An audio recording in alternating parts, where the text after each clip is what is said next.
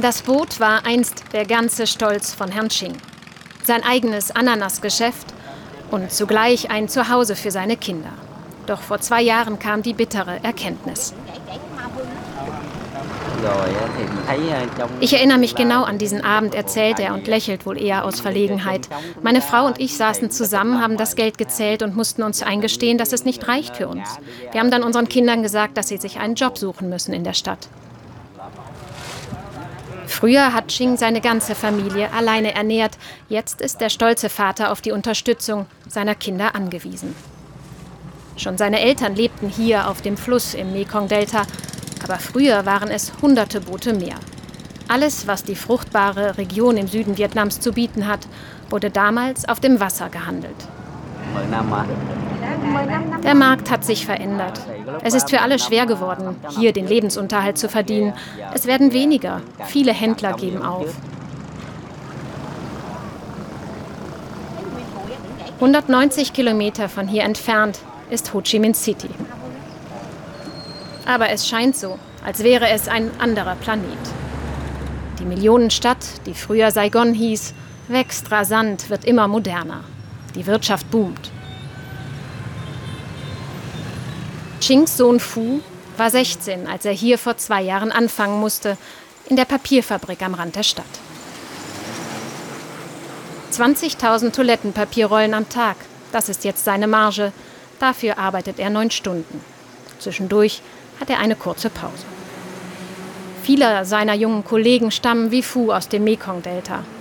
Sie versuchen in den Fabriken der Stadt zu überleben und teilzuhaben am wirtschaftlichen Erfolg ihres Landes. Ein modernes Leben zu führen, anders als die Eltern. Fu allerdings sehnt sich zurück.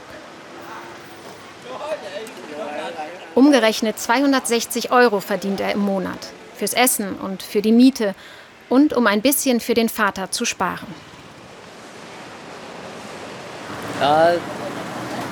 Manchmal will ich aufgeben. Der Job ist so hart, aber dann denke ich, ich darf das nicht. Ich muss das Geld für meine Familie verdienen, also mache ich weiter.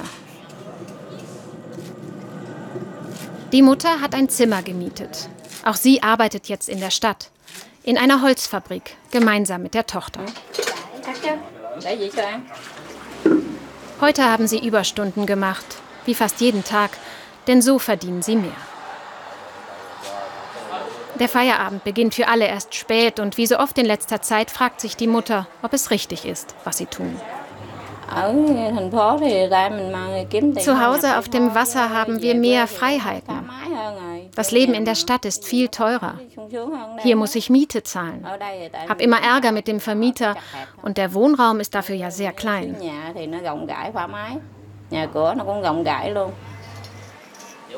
Die Kinder mussten schnell lernen, erwachsen zu werden. Das stockende Geschäft des Vaters irgendwann zu übernehmen, zurückzukehren auf den schwimmenden Markt, längst ist das unvorstellbar. Aber wenn sie hier so eng zusammensitzen, fühlt sich das für einen Moment fast so an wie früher auf dem Boot, doch alle vermissen den Vater. Sein Essen kommt per Boot. Ein schwimmender Lieferservice mit Nudeln und Kräutern, dampfend, frisch zubereitet eine Schale heiße Suppe für Vater Ching. Und der Abwasch ist inklusive. Der Koch holt später das benutzte Geschirr wieder ab. Auch die Verkäufer auf den kleineren Booten spüren, dass der Markt seine Bedeutung verliert. Ein Jahrhundert lang war es das Handelszentrum. Auf den zahlreichen Wasserstraßen konnten früher die Waren schneller und günstiger transportiert und gehandelt werden als an Land. Es läuft schlecht, seit die großen Straßen fertig sind, erklärt er. Die Früchte hier aus der Region können jetzt einfacher mit dem Lkw transportiert werden. Unser Geschäft geht den Bach runter. Ich mache die gleiche Erfahrung. Früher habe ich vier bis fünf Tonnen Ananas im Monat verkauft. Jetzt sind es gerade mal drei.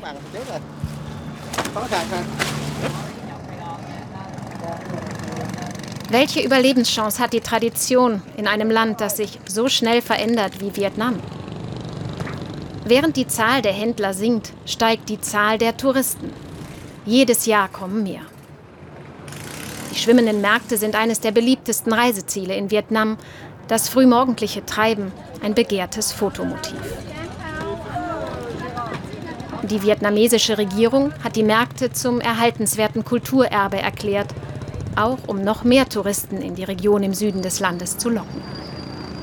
Aber die Händler können sich von den Urlaubern allein nicht über Wasser halten. Auch sie fühlen sich fast wie Touristen in ihrer eigenen Heimat. Das Leben in Saigon hat die Familie verändert. Mehr als ein halbes Jahr haben sie den Vater nicht gesehen. Jetzt kommen die Städter für zwei Tage zu Besuch an Bord.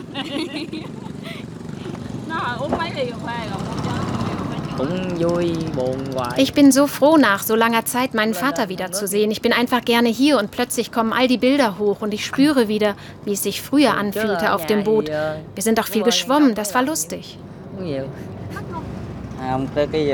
Ich wünsche mir eine Zukunft für den schwimmenden Markt. Er soll nicht verschwinden. Vielleicht haben wir irgendwann genug Geld für ein Haus am Ufer und dann machen wir für die Touristen weiter.